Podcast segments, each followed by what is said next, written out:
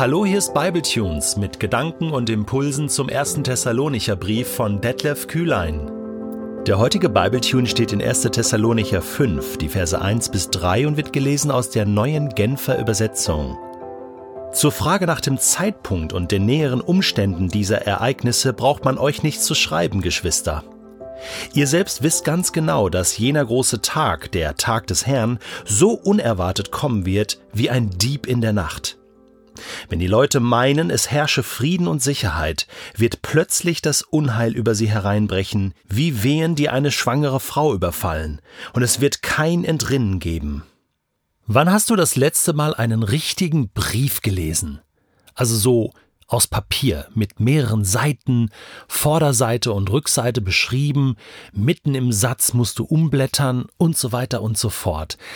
Wir leben in einer Generation, wo das immer seltener passiert. Man liest E-Mails, man liest WhatsApp-Nachrichten, Telegram-Nachrichten oder Sprachnachrichten, aber so einen richtigen Brief, da muss ich überlegen. Das ist schon lange her. Meine Frau und ich haben uns früher, als wir befreundet waren, Briefe geschrieben. Aber das ist schon, das ist schon fast 30 Jahre her.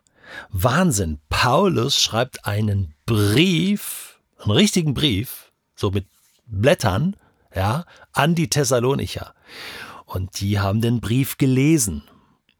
Der Vorteil, man konnte ihn ein paar Mal lesen, man konnte ihn verteilen, man konnte man konnte zuhören, man konnte darüber sprechen und genau das solltest du auch tun, wenn du mittendrin bist in dieser Staffel zum ersten Thessalonicher Brief, ab und zu mal zurückblättern, wieder vorblättern, nochmal was nachlesen, die Bibel aufschlagen, meine ich damit, und, und reinlesen in diesen Brief von Paulus, denn da ist ein Aufbau drin, da ist ein, äh, eine, ein, ein roter Faden drin.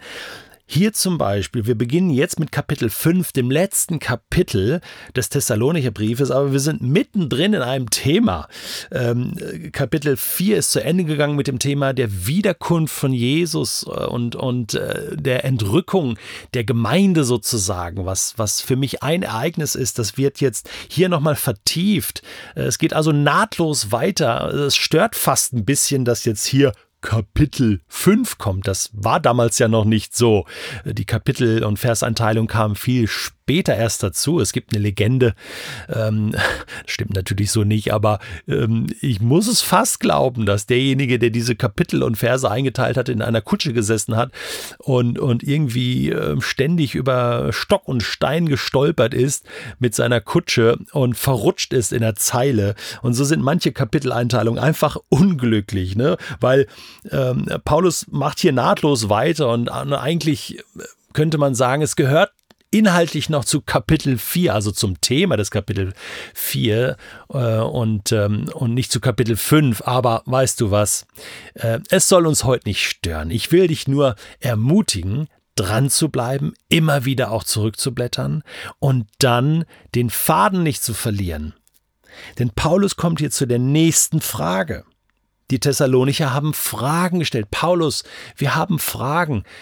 Kannst du sie uns beantworten? Ja, zu der Frage nach dem Zeitpunkt und den näheren Umständen dieser Ereignisse ja, welche Ereignisse? Da musst du eben zurückblättern. Ja, der Wiederkunft von Jesus. Also, das sind wichtige Ereignisse. Und die Thessalonicher haben gefragt, wann ist denn das alles? Wie müssen wir uns das vorstellen? Was sind die näheren Umstände? Ja, Paulus sagt, zu dieser Frage brauche ich euch nichts zu schreiben. Das wisst ihr doch selbst ganz genau, schreibt er in Vers 2. Jener großer Tag wird ganz unerwartet kommen. Ja, woher sollen sie das denn jetzt wissen, die Thessalonicher? Ja, die Jünger selbst haben ja schon Jesus damals in Matthäus 24 gefragt, wann wird das alles geschehen? Und was antwortet Jesus? Er sagt, ich weiß es nicht. Das weiß nur der Vater im Himmel. Es gibt Dinge, die weiß nur Gott allein. Also ich kann euch gar nichts dazu sagen. Es bleibt unbekannt. Dann Apostelgeschichte 1, bevor Jesus zum Himmel hinauffährt, noch einmal. Herr, wann wird das alles geschehen? Wann wirst du kommen und dein Reich wiederherstellen oder das israelitische Reich? Jesus gab ihnen zur Antwort, es steht euch nicht zu, Zeitspannen, Zeitpunkte zu kennen, die der Vater festgelegt hat und über die er allein entscheidet. Und dann gibt er ihnen den Auftrag, Zeugen zu sein für das, was sie erlebt haben. Das gilt es zu tun, auch jetzt noch, bis heute. Daran hat sich nichts geändert. Jener große Tag, der Tag des Herrn, wird unerwartet kommen. Hier nimmt Paulus ganz bewusst diesen Terminus sozusagen, ähm, diesen, diesen Begriff vom Tag des Herrn. Das ist ein feststehender Begriff in der Bibel. Kommt im Alten Testament schon vor, kommt im Neuen Testament vor. Was ist der Tag des Herrn? Beispiel Malachi Kapitel 3, das ist der letzte Prophet im Alten Testament. Und da heißt es ganz am Ende, siehe, ich sende euch den Propheten Elia, bevor der Tag des Herrn kommt, der große und furchtbare. Was ist der Tag des Herrn? Der Tag des Herrn ist der letzte Tag dieser Weltgeschichte, der Menschheit. Es ist gleichzeitig der große Gerichtstag, der Tag, an dem Gott die Menschheit richten wird. Ob das ein 24-Stunden-Tag ist, weiß ich nicht. Wahrscheinlich nicht. Dieser, äh, der große Tag, dieser Tag des Herrn steht für ein Ereignis. Und das ist das letzte Ereignis dieser Menschheitsgeschichte und das erste Ereignis der Ewigkeit. Das ist sozusagen die Schnittstelle. Aber an diesem Tag endet alles und an diesem Tag beginnt alles neu. Und an diesem Tag muss die Wiederkunft von Jesus sein. Denn damit beginnt ja alles. Und weißt du, das ist noch ein Argument dafür, dass hier nicht gemeint sein kann, hier werden ein paar Christen entrückt zu Jesus und dann geht die Weltgeschichte noch ein paar Jahre oder Jahrzehnte weiter ohne Christen auf dieser Erde. Das kann nicht sein, weil es ist der große Tag des Herrn, der schreckliche, der Tag des Herrn. Hier endet alles. Paulus benutzt bewusst diesen Begriff. Außerdem, die Engel sind ja auch schon da. Der Erzengel hat schon äh, gerufen. Die Posaune ist erschallt. Die Auferstehung hat stattgefunden. 1. Korinther 15. Alles passiert an diesem einen großen Tag. Ihr selbst wisst ganz genau, dass jener große Tag, der Tag des Herrn, und jetzt beschreibt Paulus noch einmal ähm, die Umstände, also Frage nach dem Zeitpunkt, nähere Umstände, dieser Tag wird kommen wie ein Dieb in der Nacht. Da haben dann viele gesagt, ja, es ist der Detlef. Aber das ist es doch. Äh, das passiert heimlich. Ein Dieb, der steigt ja auch nicht in aller Öffentlichkeit in ein Haus hinein und, äh, und sagt, hey, hallo, ich bin jetzt da, alle sollen mich sehen, ich klaue jetzt hier was äh, und, und, und verschwinde dann wieder.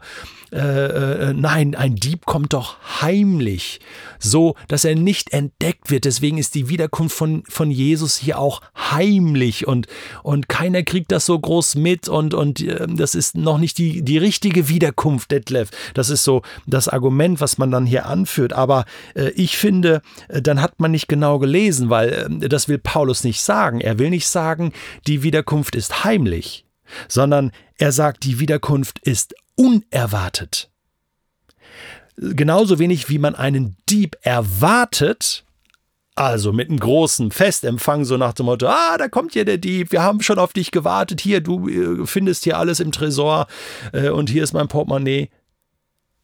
Ein Dieb kommt unerwartet. Wir rechnen nicht damit. Und das charakterisiert diesen Tag. Jesus sagt so, äh, wie zur Zeit Noah, äh, wo die Menschen feierten und heirateten und einfach so in den Tag lebten, bis die Sintflut kam und Noah in die Arche ging und plötzlich war das Ende da. Plötzlich, dieses Unerwartete.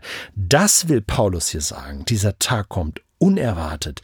Du denkst, es ist alles gut, es ist Friede, Freude, Eierkuchen, alle fühlen sich in Sicherheit und ganz plötzlich, so wie die Wehen einer Frau, Plötzlich geht's los. Ein Freund hat mir vor ein paar Tagen geschrieben, hey, bei uns geht's los, meine Frau ist schwanger, jetzt fangen die Wehen an, hey, und dann gibt's kein Zurück mehr. Und vor allen Dingen, das Kind kommt dann zur Welt, oder? Es gibt kein Halten mehr. Und genauso wird es sein, wenn Jesus wiederkommt. Es wird unerwartet sein. Keiner rechnet damit. Auch du und ich, wir werden nicht so wirklich damit rechnen. Manchmal denke ich so, und was wäre, wenn Jesus heute wiederkäme? Stell dir das mal vor. Kann gut sein. Heute. Heute Mittag. Heute Nachmittag. Oder heute Abend. Heute kommt Jesus wieder. Stell dir das mal vor. Was würdest du heute noch tun, bevor er wiederkommt?